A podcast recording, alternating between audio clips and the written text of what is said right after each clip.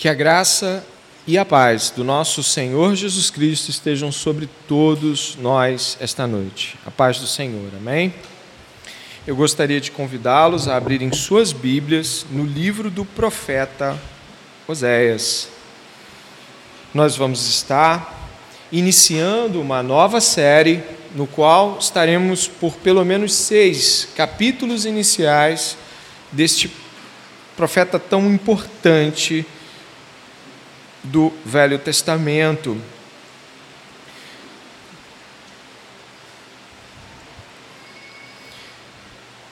Durante estas semanas que se seguirão, recomendo aos irmãos a leitura do profeta Oséias, do livro, como já tem sido feito pela igreja e que continue acontecendo. A leitura de todo o livro, até das partes que não serão expostas aqui, mas a leitura integral do livro traz uma importante é, é, um, traz um importante avanço na compreensão geral deste livro bíblico. Antes de ler a, a palavra de Deus, eu vou fazer diferente. Eu vou estar primeiro trazendo algum tipo de compreensão para que a leitura depois se estabeleça diretamente ligada à exposição do texto.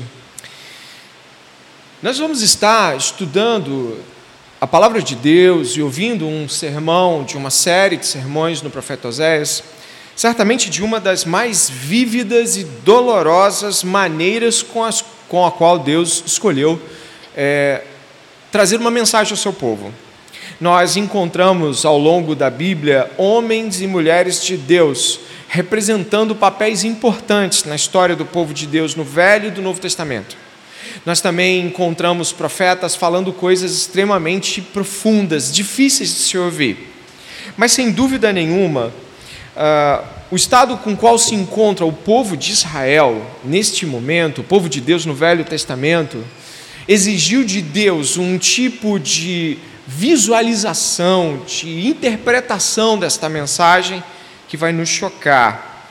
Eu gostaria que ao longo do texto bíblico que vai ser lido, o capítulo 1, você pudesse ter certeza de que não se trata de uma alegoria, mas de algo que aconteceu de verdade. Então o Senhor vai nos trazer luz a esta compreensão que precisamos.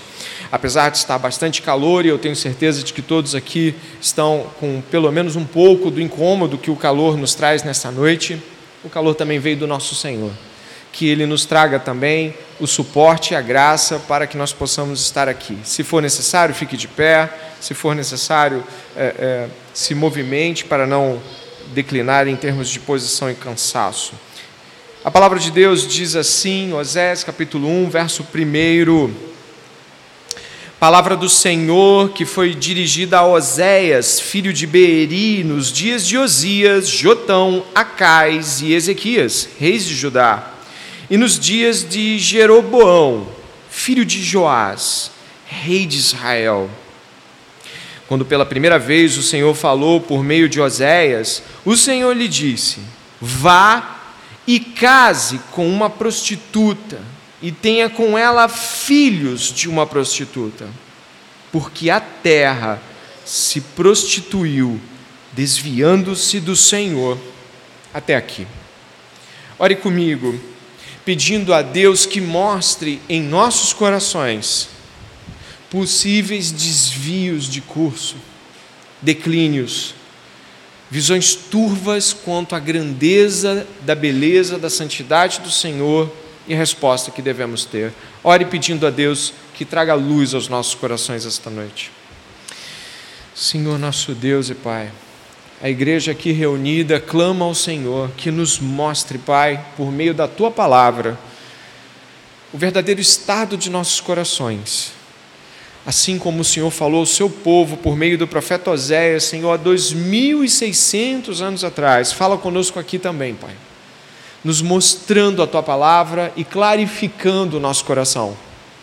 Que, o nosso, que a nossa resposta a essa mensagem seja profundamente bíblica, cheia de arrependimento e fé. Não nos deixe, Senhor, apenas assistindo, pelo contrário, que os nossos corações estejam dizendo: Deus, fale mais, fale mais, por favor, em nome de Jesus. Amém.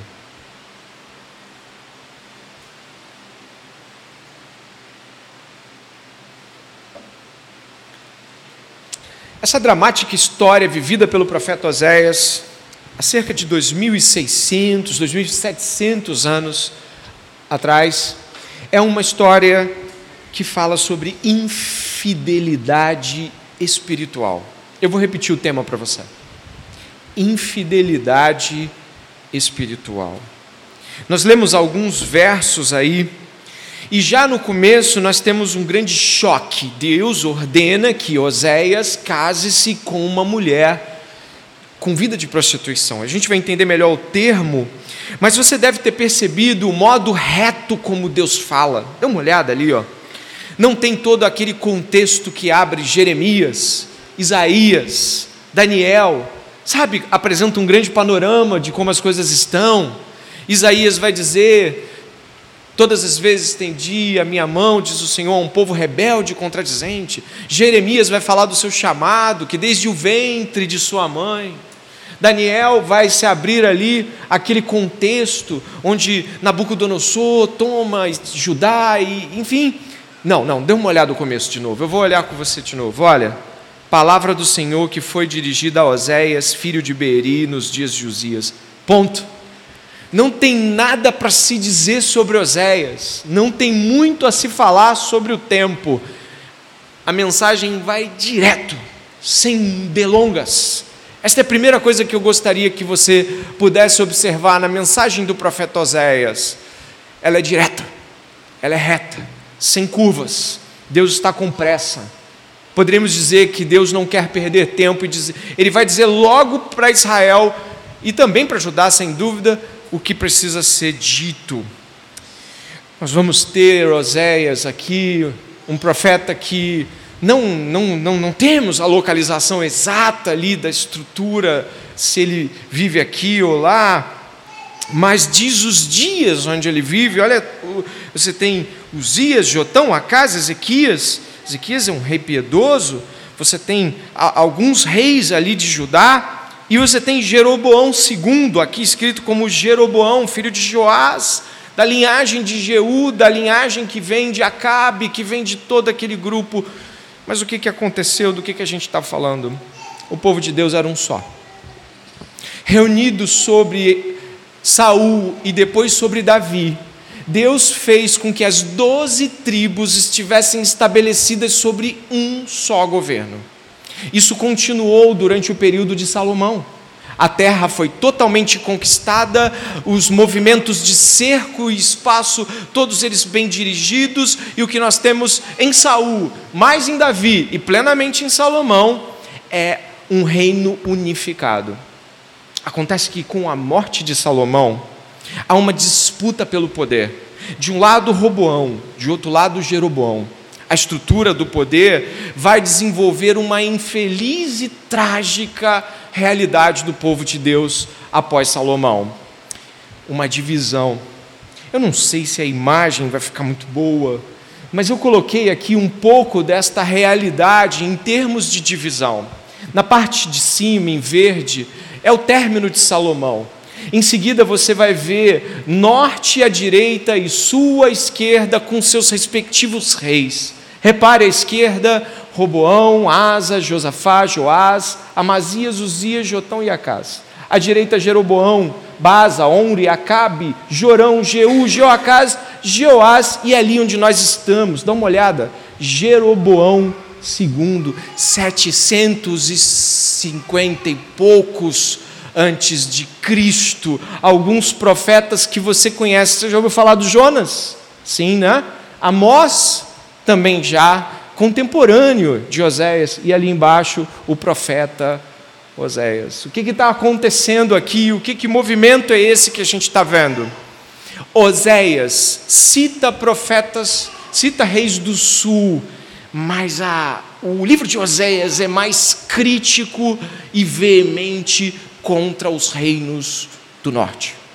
Mais precisamente, dê uma olhada ali no nome de Jeroboão, a qual encontramos Jeroboão II, o primeiro está lá em cima, no alto da parte azul. O que acontece nessa estrutura que você pode ver ali aproximada é de que você já tem uma linhagem de pessoas que falaram antes. Você consegue ver o nome de Elias ali no quadro? Você consegue ver Eliseu ali também? Deus já havia falado ao reino do norte. Quem lembra de Eliseu? Aqueles que são de Yahvé passem para cá, aqueles que não são fiquem para lá. E o que houve? Fogo do céu. E aí o povo aturdido disse: Só o Senhor é Deus, só o Senhor é Deus. Então Elias, com aquela força toda, produziu um discipulado profético, e aí você tem o Eliseu. Deus já havia declarado que o reino do norte não estava andando segundo os caminhos do Senhor. No Reino do Sul, variações entre reis melhores e piores, mas no norte, uma linhagem terrível de reinado se estabeleceu. Só que para você ter uma ideia, no norte, onde a maioria das tribos ficou, das tribos meias, sabe o que, que você tem? Você tem um sincretismo religioso, uma mistura de eh, Velho Testamento com alguns ritos pagãos. Estabeleceram altares ali secundários, Siquém, um outro altar à direita, à esquerda, e eles diziam: é Iavé. Inclusive, até bezerros de ouro eram colocados. Você se lembra quando o povo se desviou e Arão mandou erigir um bezerro de ouro? Você lembra disso no, no livro de Êxodo, não lembra? O povo se, se dispersou, Moisés estava no monte, então até bezerros de ouro tinham o nome de Yahvé, Jeová, o Senhor, no Reino do Norte. As coisas estavam complicadas. Então, quando você olha Oséias capítulo 1 e você repousa os olhos de novo, não tem mais. Vou te dar mais uma chance. O livro entra direto, uma espécie de julgamento sumário. Acabou. Sabe, é aquele basta de Deus, não temos conversa. Agora vamos direto para o ponto. Deus já chamou o povo ao arrependimento. Numa aplicação direta e objetiva, existe em nossas vidas tempo para arrependimento.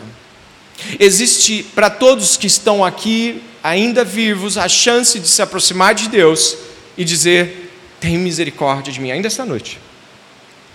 Mas chega um tempo em que Deus diz: basta. E ele mostrava isso em Israel e depois em Judá. Deus dizia: acabou, e aí não tinha mais para onde ir, nem o povo tampouco queria ir sem dúvida nenhuma. Quem é Jeroboão II? Preste atenção. Jeroboão II é da linhagem dos reis do norte. E neste momento em especial, olha, isso, isso é importante de você saber, está dando tudo certo.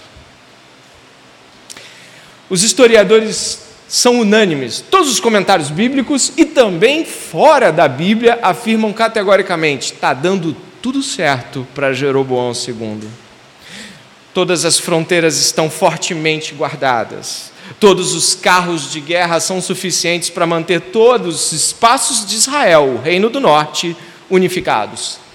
Também as colheitas seguiram quase mais do que uma década de prosperidade. Os celeiros estão cheios. Tudo está dando certo.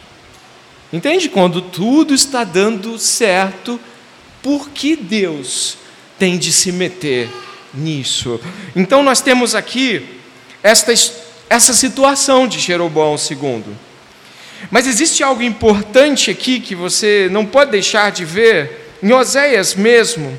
Você repare que o povo não acredita, de fato, se você for até o capítulo 2, capítulo 2, que não vai ser estudado hoje, o povo não está nem um pouco preocupado em agradecer a Deus, ou mesmo honrar o Senhor por colheitas ou qualquer coisa desse tipo. Dá uma olhada no verso 8. Está dizendo aqui, ela não reconheceu, ela aqui, a posição de Israel como uma espécie de mulher amante ou seja, uma mulher que não reconhece a bondade do seu marido, nós vamos entrar nisso. Mas repare o verso 8: ela não reconheceu que fui eu que lhe dei o trigo, o vinho e o azeite, fui eu que lhe multipliquei a prata, o ouro, que eles usaram para. O que está escrito aí? Baal. Então Deus se volta contra Israel e diz: agora acabou. E é daqui que nós partimos. Uma apostasia generalizada a Deus e comendo do prato que Deus dá. Ou seja, a apostasia generalizada de Israel é comumente apresentada aqui como uma apostasia generalizada e Deus ainda abençoando o celeiro, abençoando o vinho, abençoando o trigo. Então presta atenção. Para Deus, está dando tudo certo e estou bem com Deus, não são a mesma coisa. Está dando tudo certo é estar com Deus em fidelidade e está dando tudo errado porque as coisas estão difíceis financeiramente, as contas não estão fechando, ou mesmo as doenças não param de chegar, ou as lutas não param de acontecer, isso não é para Deus sinônimo de que está dando tudo errado. São coisas que eu e você precisamos entender. Às vezes as coisas estão muito difíceis, financeiramente, fisicamente, os, os, os chamados sucessos não estão acontecendo, mas está tudo bem estamos com Deus. Em dado tempo, se o Senhor quiser, Ele prover. Mas no caso de Israel, aparentemente está tudo bem. Sem inimigos, sem fome, sem problemas. Bem-estar. Está tudo bem. E aqui nesta realidade, Deus chama Oséias. E quando ele chama Oséias, mais uma vez, não tem muita conversa, é ordem direta. Verso 2: Quando pela primeira vez o Senhor falou por meio de Oséias, o Senhor lhe disse: Vá e case com uma prostituta e tenha com ela filhos de uma prostituta, porque a terra se prostituiu, desviando-se do Senhor. Então Oséias se casou com Gomer, filha de Diblaim, que ficou grávida e lhe deu um filho. Neste momento exato, neste ponto, nós temos a chocante história de como Deus decidiu mostrar a Israel a condição de sua relação com Deus. Ele ordenou que Oséias se casasse com uma mulher prostituta. Eu gostaria muito que você pudesse entender que nós não estamos falando aqui de algo que é novo para Israel. Nossa, uma analogia de Deus casado com seu povo. Isso não é uma novidade para o povo de Israel. Isso já é uma realidade que o povo de Israel vem se relacionando. Mas aqui eu ressalto de cara, fala que a terra desviou-se. A terra aqui é a terra do povo de Deus. A gente sabe que o mundo jaz no maligno e desde o Velho Testamento os povos ao redor de Israel estão perdidos. Mas aqui o desvio, repare aqui, ó, o desvio é de Judá e Israel. O desvio do Senhor e a Vé. Deus ordenou que ele se casasse com uma mulher para fazer uma espécie de teatro vivo da realidade a qual Israel estava vivendo. Você e eu precisamos entender por que Deus usou o casamento. Por que Deus usou casamento para fazer isso? Vamos ao casamento. Quando você e eu olhamos Gênesis capítulo 2, verso 24 e 25, nós encontramos assim: Por isso o homem deixa o pai e a mãe, se une à sua mulher, deixando, tornando-se os dois uma só carne. Ora, um e outro, homem e sua mulher, estavam nus e não se envergonhavam. Primeiro, o casamento é um compromisso exclusivo e permanente. Repetindo, o casamento é um compromisso exclusivo e permanente. Ela implica em prioridade em termos dos demais relacionamentos também traz implicações de intimidade mútua e exclusiva também. Eu coloquei essas coisas aqui. Quebrar esse compromisso é veementemente proibido. Está no Decálogo, nos Dez Mandamentos, ó, não cometa adultério. Repare como Deus usa o casamento para dizer que a relação nossa, povo de Deus, com Deus, isso desde o Velho Testamento, é uma relação que envolve aspectos de pertencimento, exclusividade, intimidade, prioridade. E essa relação de coisas não é possível a outros relacionamentos. O tipo de intimidade de Deus com o seu povo era exclusiva, não tinha. Não, o, o que Deus aponta no casamento aqui é: o que eu tenho com você, Israel, você não pode ter com mais ninguém. O que eu e você temos, você não pode compartilhar com mais ninguém. Se você fizer isso, você está em adultério.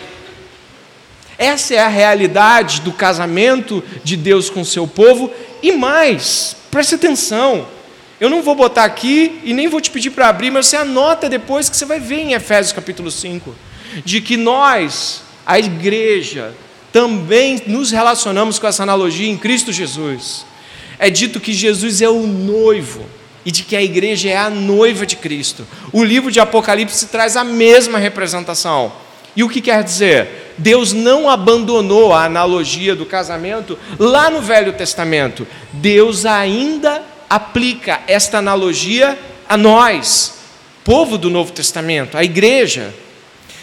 Você e eu somos exclusivos de Deus. Você e eu somos mutuamente pertencentes a Deus. Significa que o que a gente tem com Deus não pode ser comparado ao que a gente tem com mais ninguém ao nosso redor. Eu e você deveríamos nos perguntar se a intimidade que temos com Deus, o modo como nos relacionamos com Deus, a entrega que damos a Deus é tal qual acabamos de ler. Ou se podemos dizer que, que aparentemente há pessoas ao nosso redor que desfrutam de uma intimidade maior do que a cultivamos com Deus. Talvez você pense assim: Deus me conhece de ponta cabeça. Sabe o Salmo 139, pastor? Ih, eu não falo nada, ele já sabe. Para qualquer lugar que eu vou, ele está. Isso não traz implicações em intimidade. Deus sabe disso de todo mundo. A diferença é que Deus, quando aponta para uma aliança com seu povo, ele exige esta mutualidade de entrega, esta realidade espiritual. Então aqui já vai para nós uma importante observação. Mas não somente isso, Deus já havia apontado, Êxodo 34, 15 e 16, Deus já havia dito isso: olha, não façam aliança com os moradores da terra, para não acontecer que, em se prostituindo com os deuses e lhes sacrificando, alguém os convide e vocês comam dos seus sacrifícios. Também para não para que não aconteça que vocês escolham para os seus filhos mulheres do meio das filhas deles, e estas, ao se prostituírem com os deuses que adoram, façam com que também os seus filhos se prostituam com esses deuses. O que estamos lendo aqui? Pastor, o que isso quer dizer? Oséias não está levantando uma ideia que não era conhecida não é para você pegar e se assustar com Deus, usar o casamento para representar a relação com o seu povo no Velho Testamento. Mas é assustador, sim, ele usar um homem para isso.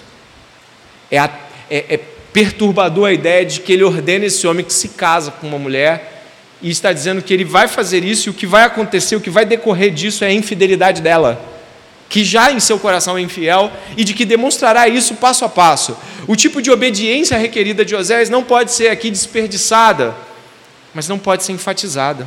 Ah, mas por quê, pastor? Porque o livro não enfatiza.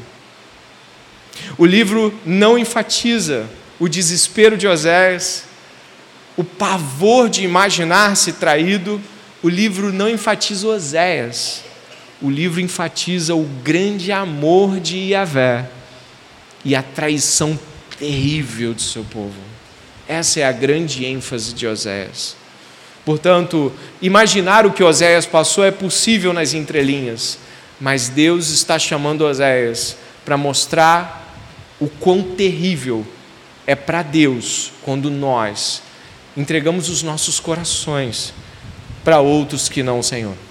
O quão é doloroso para o nosso Deus e o quão é vergonhoso para nós termos que admitir isso esta noite ou em qualquer momento. As duas coisas que ainda podemos disputar aqui e pensar acerca deste verso 2 e 3. A primeira é o termo com uma prostituta. Esse termo não é talvez o mais bem utilizado, mas mulher de prostituições seria o mais apropriado aqui. E por quê? A ideia de uma mulher de prostituições é o que o texto explicita. Ela não era uma prostituta profissional, abre aspas, ganhava dinheiro com isso. Não.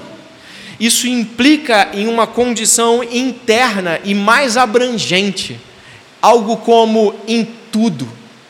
Não era sobre ela ser disso como quem trabalha com isso, mas como quem tem prazer em ser assim em todas as coisas. É dominado por isso. Oséias capítulo 4, verso 12 diz que um espírito de prostituição enganou o povo. É algo abrangente. O povo está se dando aos falsos deuses em todas as áreas culturalmente, espiritualmente, religiosamente, relacionalmente, tudo. É como se de todas as maneiras essa expressão inclinasse a, o coração do povo a isso. Mas isso é importante de se relatar. Olha só. Dá uma olhada no verso 2, parte B. Vá e case com uma prostituta ou com uma mulher de prostituições. Existe aqui uma grande e terrível afirmação. Qual é? De que ela já era assim. Nós entendemos que a analogia do casamento não é de toda nova em Oséias, mas aqui existe algo que Deus está querendo mostrar. Eu não casei com você como uma virgem pura. Eu sabia quem você era. Eu sabia que o seu coração era inclinado à infidelidade. Eu sabia que o seu coração era, propenso à infidelidade. Não durou dias para o povo de Israel fazer um bezerro de ouro. Dias! Deus está mostrando que não chamou o seu povo porque ele era fiel. Deus chamou Israel e tornou Israel povo, compreendendo o seu coração inclinado e dado à infidelidade. Para nós, isso precisa fazer um eco muito grande, porque também o Novo Testamento não nos apresenta como pessoas que foram chamadas pela sua fidelidade. Pelo contrário, em Colossenses encontramos que éramos inimigos de Deus quanto ao entendimento. Tiago diz para a igreja: pedis e pedi mal para os seus próprios deleites. O livro de Tiago, no, Velho, no Novo Testamento, vai dizer que o povo de Deus muitas vezes pede com infidelidade espiritual em suas orações para gastar com seus amantes. É assim que Tiago trata o tema. Olha como Deus se relaciona conosco sem ilusões. Deus não está aqui, pelo seu Espírito, esta noite, pensando, todo mundo aqui vai fazer tudo certo, ou todo mundo aqui foi chamado porque fez tudo certo. Não. Deus nos chamou em meio à nossa completa propensão à infidelidade a Ele. Deus nos amou segundo o seu grande amor e não segundo a nossa bondade, porque ela não está lá. Isso nos deixa extremamente envergonhados. A ideia aqui, então, é de que se a primeira coisa é que essa mulher de prostituições recebe o privilégio de Deus o amar, a segunda coisa é que esse privilégio de ser chamado sem méritos e mais ainda com uma grande vergonha, sendo alguém infiel em si mesmo, traz implicações quando vem para a aliança. Deus chama o seu povo e aponta-lhe a responsabilidade de ser povo de Deus. Preste atenção. O fato de Deus chamar o seu povo, sendo um, um povo infiel de coração, traz a, a consequência de nos quebrantarmos, e aí o povo de Israel se quebrantar e dizer: Meu Deus do céu, eu não tenho nada para dar para Deus, eu sou completamente inclinado à infidelidade, Deus ainda me chama, isso é um grande privilégio é uma, uma honra indizível. Era assim que Israel deveria responder a Deus: Nossa, um Deus tão bom que me tirou do paganismo, me trouxe luz, me separou de outros povos, me trouxe para si. É assim que Deus trata o povo pouco antes da aliança ser firmada, com Moisés como mediador. Êxodo 19 diz assim: Moisés subiu para encontrar-se com Deus, e do monte o Senhor o chamou e lhe disse: Assim você falará à casa de Jacó e anunciará aos filhos de Israel. Vocês viram o que eu fiz aos egípcios e como levei vocês sobre as asas da águia e os trouxe para perto de mim? Agora, pois, se ouvirem atentamente a minha voz e guardarem a minha aliança, vocês serão a minha propriedade peculiar dentre todos os povos, porque toda a terra é minha, e vocês serão para mim um reino de sacerdotes, uma nação santa. Quanta coisa bonita é dita aqui. Eu estou chamando vocês para mim. Vocês serão meus. Isso, são, isso é uma declaração de amor de Deus ao seu povo. É uma aliança demonstrada: olha, vou, vocês serão uma nação separada, vocês serão diferentes de todo mundo. Eu vou fazer de vocês, e olha, tem muitas outras promessas que você encontra no Pentateuco sobre os inimigos não vão conseguir com vocês. Olha, não vai, não vai ter mulher estéreo, não vai faltar comida, vai dar certo, vocês estão com alguém grande. Mas também haviam disciplinas e implicações grandiosas, caso o povo não percebesse o privilégio. É, você encontra em Deuteronômio capítulo 30, verso 15 a 18, o seguinte: Vejam, Hoje, hoje coloco diante de vocês a vida e o bem, a morte e o mal.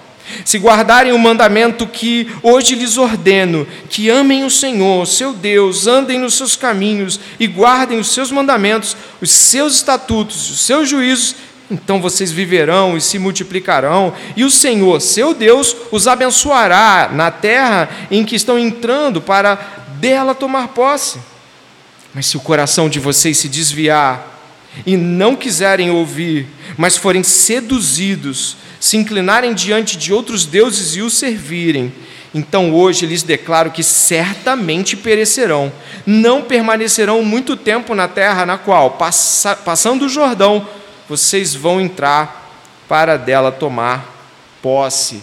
Presta atenção, grandes promessas grande amor. Vocês são meus, peculiares, diferentes, cuidados, vai estar tudo certo, a terra de vocês, mana leite e mel, multiplicarei, olha, vai, vai ser como as estrelas do céu. Você sabe aquelas promessas todas lindas, né? Você está falando, olha, mas eu estou fazendo algo com vocês que é grandioso, presta atenção, é grande. Se vocês se desviarem, o meu nome, que é grande, está em vocês, e eu vou ferir vocês e vocês se perecerão. Palavra utilizada em João capítulo 3, quando diz que aqueles que não crerem no amor do Pai que deu o Filho perecerão. E mais, Deus, quando usa a analogia do casamento, da prostituição e do adultério, leva em consideração o que ele mesmo já havia dito sobre o adultério. Levítico capítulo 20, verso 10. Se um homem adulterar com uma mulher do seu próximo, será morto o adúltero e a adúltera. O que Deus requer de nós, pastor? Primeiro, se estamos debaixo da aliança com Deus, temos um grande privilégio e temos grandes responsabilidades.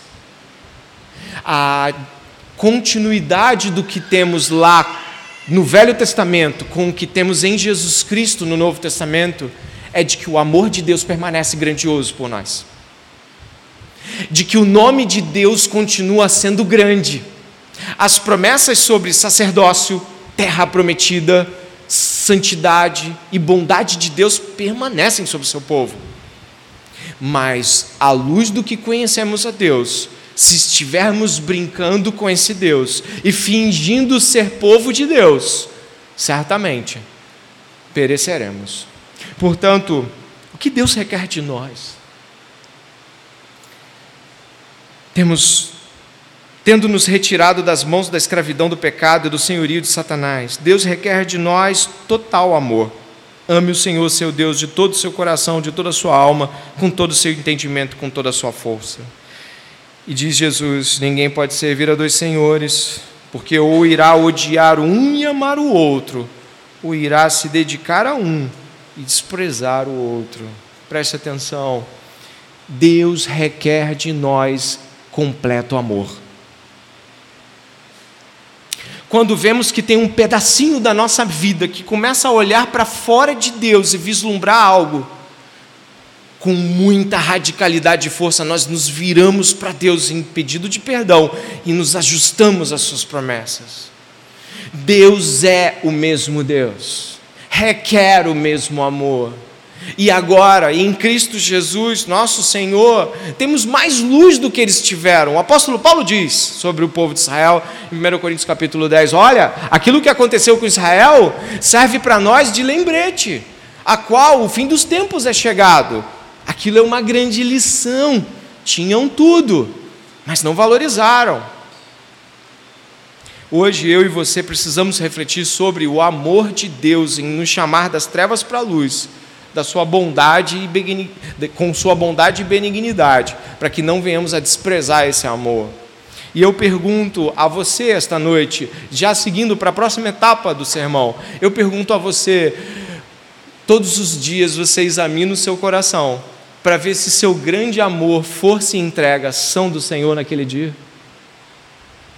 Todos os dias você gasta tempo observando se os seus movimentos foram de inclinação idolátrica ou de desvio de olhares para com o mundo, ou tudo bem, foi um dia mais difícil, não orei, não falei com Deus, mas não acho que fiz muita coisa errada. Já fiz coisa errada, pastor, no passado, mas hoje em dia eu tenho vivido dias regulares com o Senhor. Deus nos chama para intimidade e intensidade em Cristo Jesus. E nós temos que ter muito cuidado por não estarmos sensíveis à voz de Deus. Compreendendo isso, o que Deus fez então neste momento aqui? Tendo compreensão das grandes, dos grandes privilégios da aliança, Deus ordenou que, que Oséias casassem com uma mulher de prostituições, dada a infidelidade, para mostrar, é assim que vocês são, não chamei vocês porque tinham mérito, mas me casei com vocês em amor. Então, o juízo começa a se estabelecer a partir do verso 4. E o Senhor disse a Oséias: Perdão, verso 3 aí. Então Oséias foi se casou com Gomer, filha de Diblaim, ficou grávida e deu um filho. E o Senhor disse a Oséias: Ponha nele o nome de Jezreel, porque daqui a pouco castigarei a casa de Jeú por causa do sangue derramado em Jezreel. Vou acabar com o reino da casa de Israel. Naquele dia quebrarei o arco de Israel no vale de Jezreel. Gomer ficou grávida outra vez e deu à luz a uma filha. Então o Senhor disse a Oséias: Ponha nela o nome de Lohuamá porque não voltarei a ter compaixão da casa de Israel para lhe perdoar. Porém, da casa de Judá eu terei compaixão e os salvarei pelo Senhor, seu Deus, porque não os salvarei pelo arco, nem pela espada, nem pela guerra, nem pelos cavalos, nem pelos cavaleiros. Depois de ter desmamado Lohuamá, Gomer ficou grávida mais uma vez e deu à luz um filho. E o Senhor disse: Ponha nele o nome de Loami, porque vocês não são o meu povo, nem eu serei o seu Deus. Deus executa o juízo em três etapas. Os três nomes dos filhos dele com Gomer são três etapas de execução do juízo de Deus.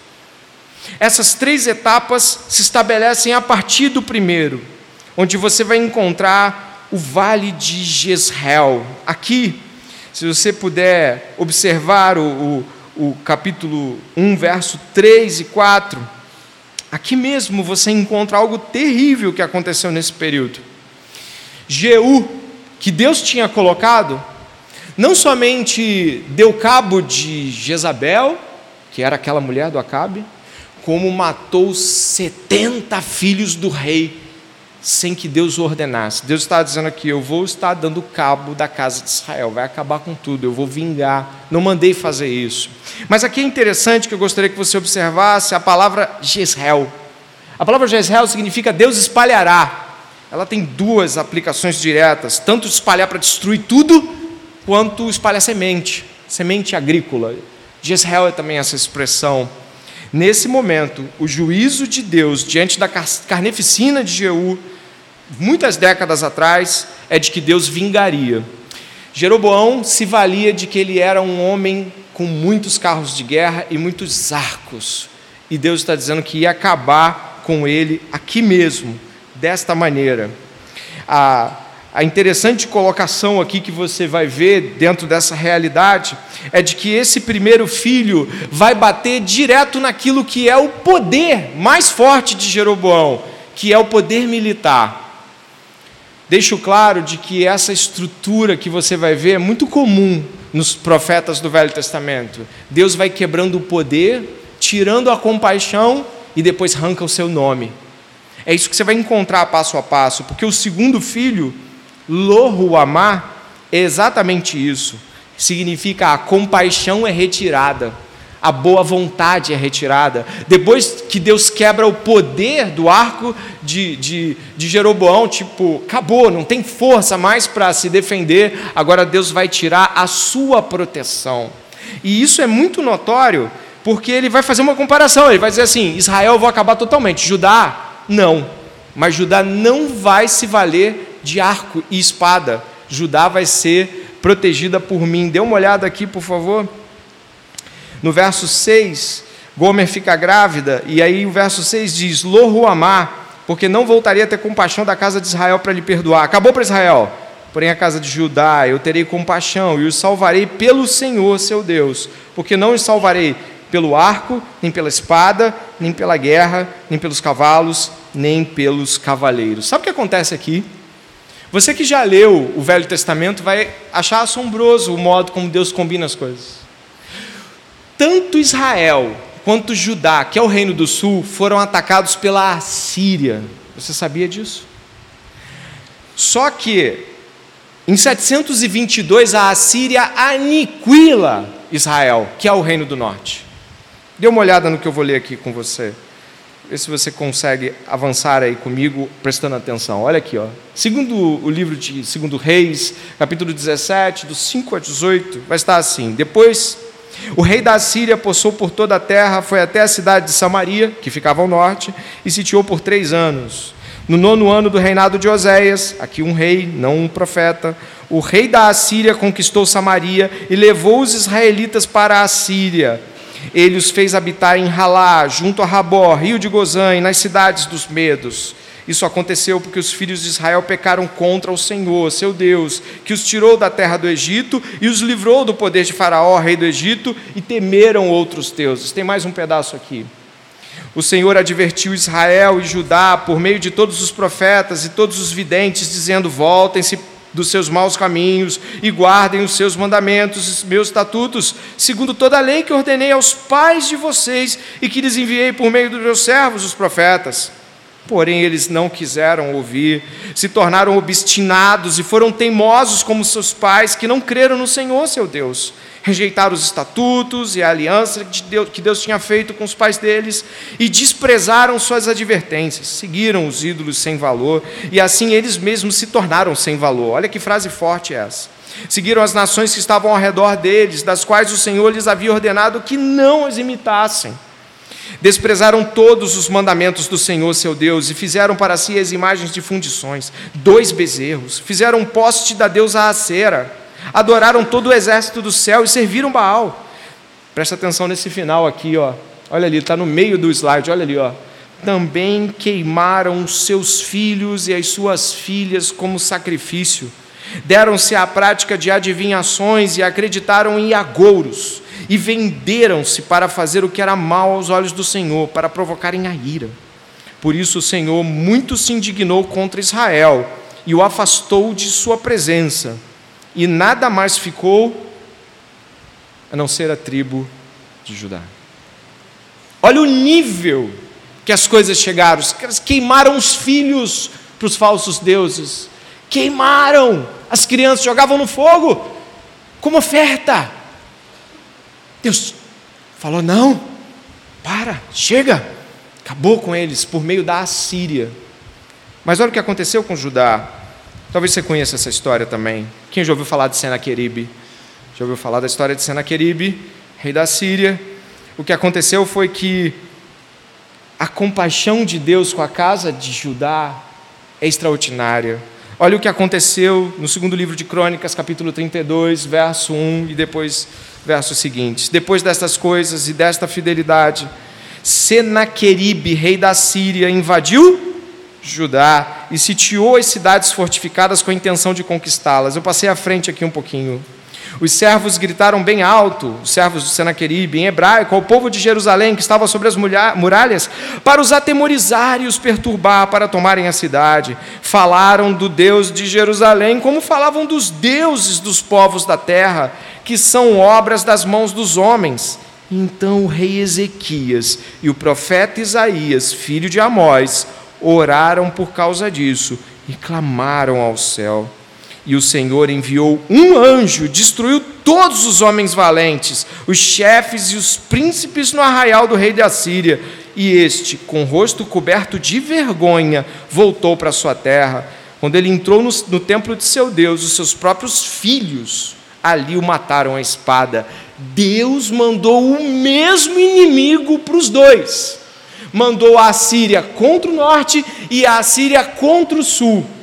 Contra o norte, Deus esmagou e espalhou eles.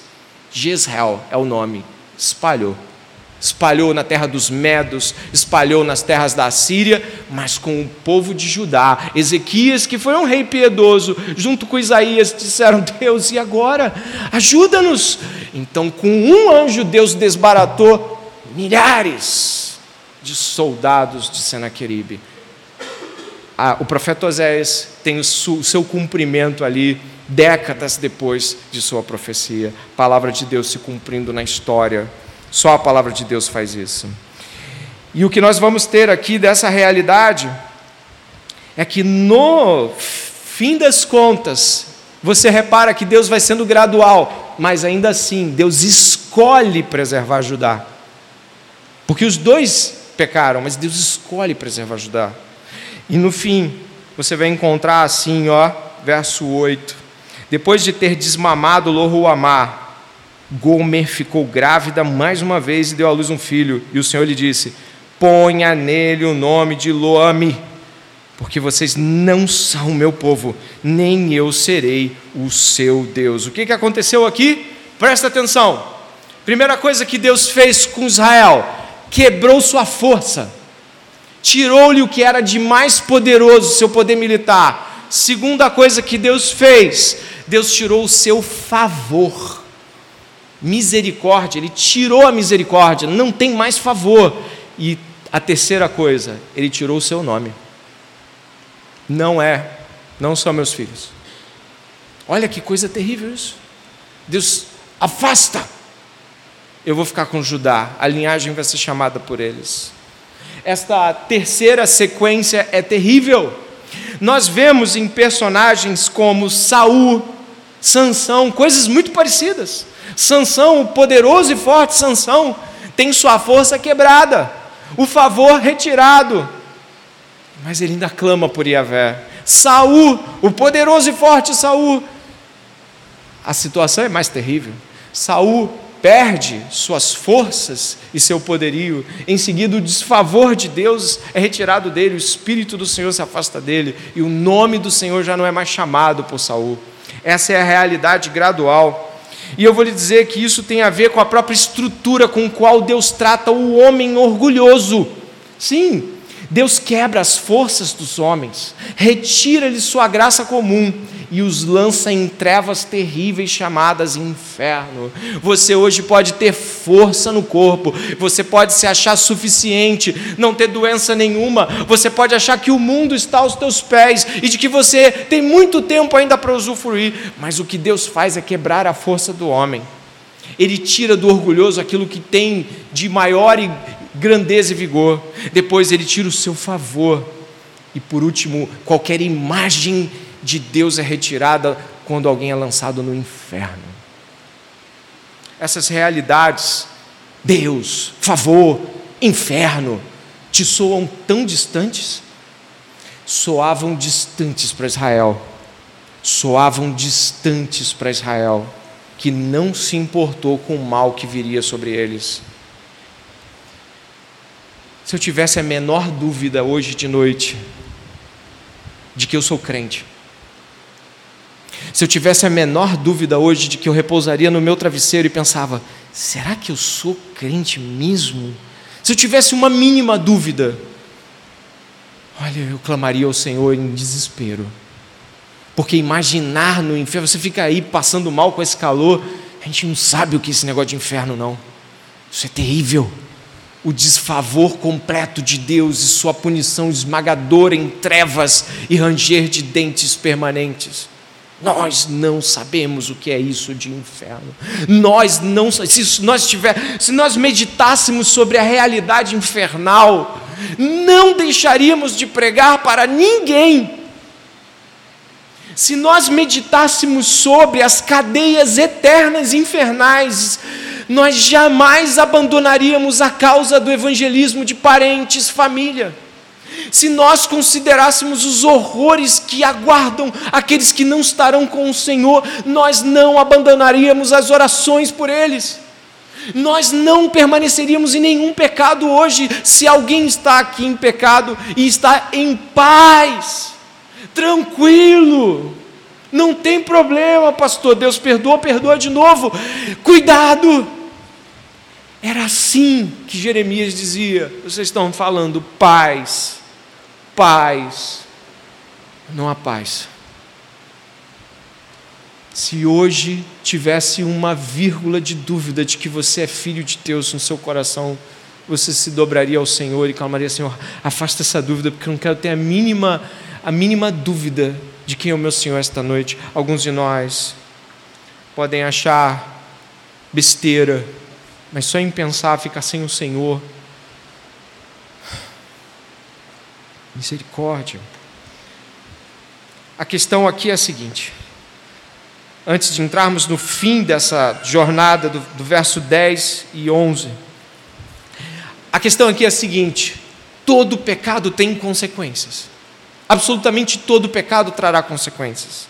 E sem dúvida nenhuma, nós, se somos cristãos e nascemos de novo, nós também estaremos, infelizmente, provando consequências de nossos pecados. Aqueles que nós cometemos lá atrás.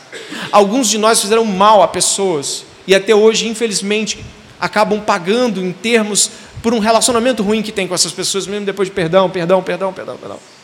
Alguns de nós tivemos contato com coisas de vícios, ou prostituições, ou imoralidades, e lutam contra a lascívia de uma maneira desesperadora, mais do que outros, às vezes. Lutam contra vícios, não podem passar, às vezes, na frente de um bar, não podem estar com determinados tipos de pessoas, porque logo vem remetendo toda aquela onda infernal que o, que o passado pecaminoso tinha. Pecado tem consequência pecou escandalosamente publicamente na igreja, não quer consequência, tem consequência. Mas como crentes, ainda há graça, ainda há favor, ainda há um Deus que quebra e levanta. Mas como ímpio, como sem Deus no mundo, consequências temporais e consequências eternas. Mas o profeta Oséias tem uma coisa maravilhosa para nos dizer também. O verso 10 é quase que o capítulo 2 de Efésios, na minha opinião. Mas Deus, sendo rico em misericórdia, um grande amor com que nos amou, estando nós mortos em nossos pecados e delitos e nos deu vida. Você conhece essa história, não conhece essa grande, esse grande mas de Deus, como diria John Piper, Paul Walsh, é o mas de Deus.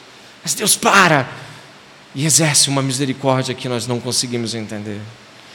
Verso 10: Todavia, o número de filhos de Israel será como a areia do mar, que não se pode medir nem contar. E acontecerá que no lugar em que lhe foi dito: Vocês não são meu povo, ali mesmo se dirá a eles: Vocês são filhos do Deus vivo.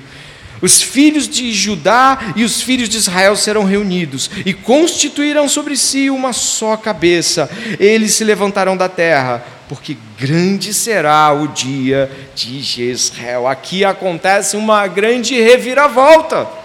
A graça futura, eu diria aqui. O que acontece é que Oséias tem três tempos para ser dividido. Oséias define as coisas assim: o presente é um tempo de ofensa a Deus, tá, vocês estão tudo ofendendo a Deus. O futuro próximo é um tempo de juízo inevitável, não tem como parar. Isso vai chegar em vocês e em nós, isso vai chegar. E no terceiro momento, uma esperança gloriosa. É assim que Oséias trata os versos 10 e 11. Repare o que você vai encontrar. Israel e Judá ofenderam e ofenderão a Deus de todas as formas: filhos queimados, altares, prostituições cultuais, alianças com o Egito, tudo que você imagina, Israel e Judá vai fazer. Então, o, o, o presente para Oséias é: ó, não tem jeito, vai vir, vai vir, o juízo vai recair, não tem como parar isso. E o futuro próximo? Ele vai dizer que esse futuro de juízo inevitável é o futuro onde você vai encontrar a Síria destruindo Israel e depois a Babilônia destruindo Judá. E o futuro mais distante. O futuro mais distante é diferente. Repare o que ele vai dizer no verso 10. O número dos filhos de Israel será como a areia do mar. Isso é uma promessa de Abraão. Abraão recebeu essa promessa. Seus filhos vão ser incontáveis. Vai ter muito filho de Deus espalhado pelo caminho. Ele vai dizer também que não se pode medir nem contar. Acontecerá que no lugar onde lhes foi dito, vocês não são o meu povo, ali se dirá, vocês são filho do, filhos do Deus, Deus vivo. Ele está revertendo os nomes. Primeiro é, eu vou espalhar todo mundo, agora eu vou juntar todo mundo. E ele começa um processo reversivo, que você vai encontrar, por exemplo, Pedro usando a expressão de Oséias. Olha o que Pedro vai dizer sobre a igreja, o cumprimento profeta, do profeta Oséias. Olha o que vai dizer: Vocês, porém, são geração eleita, sacerdócio real, nação santa, povo de propriedade exclusiva de Deus, a fim de proclamar as virtudes daquele que o chamou das trevas para a sua maravilhosa luz. Ele vai usar Oséias agora, olha lá. Antes vocês nem eram povo, mas agora são povo de Deus. Antes não tinham alcançado misericórdia, mas agora alcançaram misericórdia. Ele vai usar os dois nomes que você viu ali. Você viu o nome dos filhos? Ele vai usar o Loami e o Lohuamar. O Lohuamar não tem compaixão, não tem misericórdia. E o Loami não é meu povo. E vai dizer assim: Mas em Jesus Cristo isso tudo foi revisto. Aqueles que não eram povo vieram povo. Quem não tinha misericórdia, recebeu misericórdia. Olha a grandeza de Deus. Pedro vai olhar para a igreja e vai falar assim: ó, aqui está tudo cumprido. Os filhos de Israel, os que não eram povo, os que não tinham misericórdia, os que não tinham nada estão todos reunidos e as promessas de Israel todas cumpridas, sacerdócio santo, nação de propriedade exclusiva de Deus. Então Deus pega tudo aquilo e em Cristo Jesus desafia toda a experiência humana do perdão ou de qualquer misericórdia que nós conhecemos, revertendo tudo isso. E diz mais: ele vai dizer: os filhos de Judá e os filhos de Israel serão reunidos. Sim, eles foram reunidos pós o exílio, você conhece o exílio babilônico, e depois do exílio você tem Esdras, Neemias com a reunião do povo de Deus, mas tem um algo especial aqui. O que é esse algo especial? Olha o texto bíblico aí na sua Bíblia. Sobre si constituirão o quê? Uma só cabeça. Colossenses capítulo 1, 18 ao 20. Ele é o cabeça do corpo que é a igreja. Ele é o princípio o primogênito dentre os mortos, para ter a primazia sobre todas as coisas, porque aprove a Deus, porque Deus achou por bem que nele residisse toda a plenitude. Agora essa parte é importante.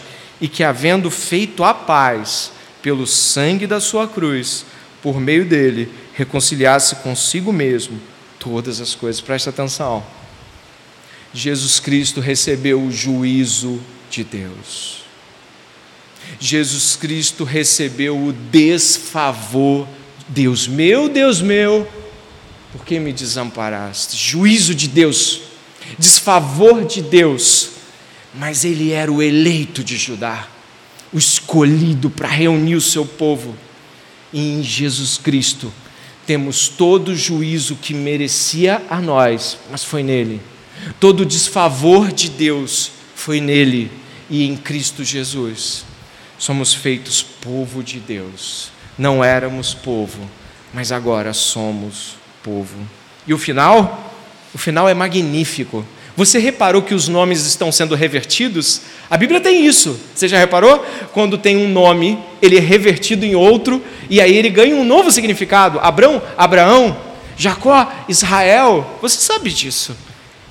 Jezreel tem dois significados: espalhar para destruir e espalhar para plantar. E no final, é dito assim: dê uma olhada na sua Bíblia. Eles se levantarão da terra, porque grande será o dia de Jezreel.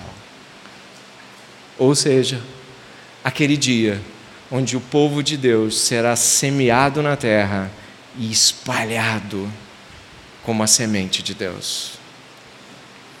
Mas vocês receberão poder ao descer sobre vocês o Espírito Santo, e serão minhas testemunhas. Eu não sei se eu coloquei isso aí, Lucas. Coloquei tanto em Jerusalém, como em Judéia, Samaria e até os confins da terra.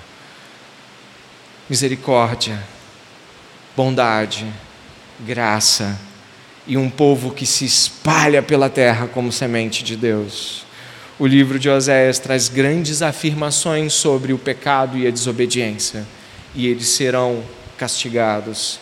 E se nós permanecermos sem Cristo, se algum de nós aqui estiver sem Cristo, será duramente castigado neste tempo e no tempo vindouro. Mas o amor de Deus desafia a todos nós, nos colocando bondade e misericórdia e nos chamando para ser semente de Deus em um mundo destruído. Eu vou orar agora aqui com você e eu vou pedir muitíssimo a Deus junto com você para que você e eu não estejamos como aqueles que olham para a bondade de Deus e acham que é qualquer coisa. Deus é bom, Deus me perdoa. Ok, pastor, termina porque está muito calor, pastor. Termina esse sermão, estou suando, o pastor está suando. Todo mundo podia ir para casa, tomar banho descansar. Escuta, Deus te perdoou. E Ele te chamou em amor e te deu o privilégio de ser chamado filho de Deus. E isso é uma grande bondade do Senhor. E que nosso coração não olhe para isso como uma mensagem vazia e barata, um dia estaremos ante a majestade de Deus e poderemos ouvir ressoar as lembranças de mensagens como essa, onde olhávamos um pastor dizendo: Olha, é grande o que nos espera. Valorize. Ore comigo neste momento.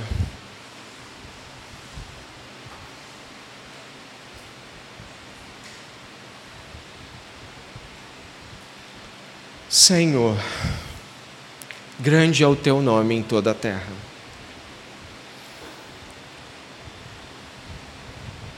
Não éramos povo de Deus e fomos chamados para ser teu povo.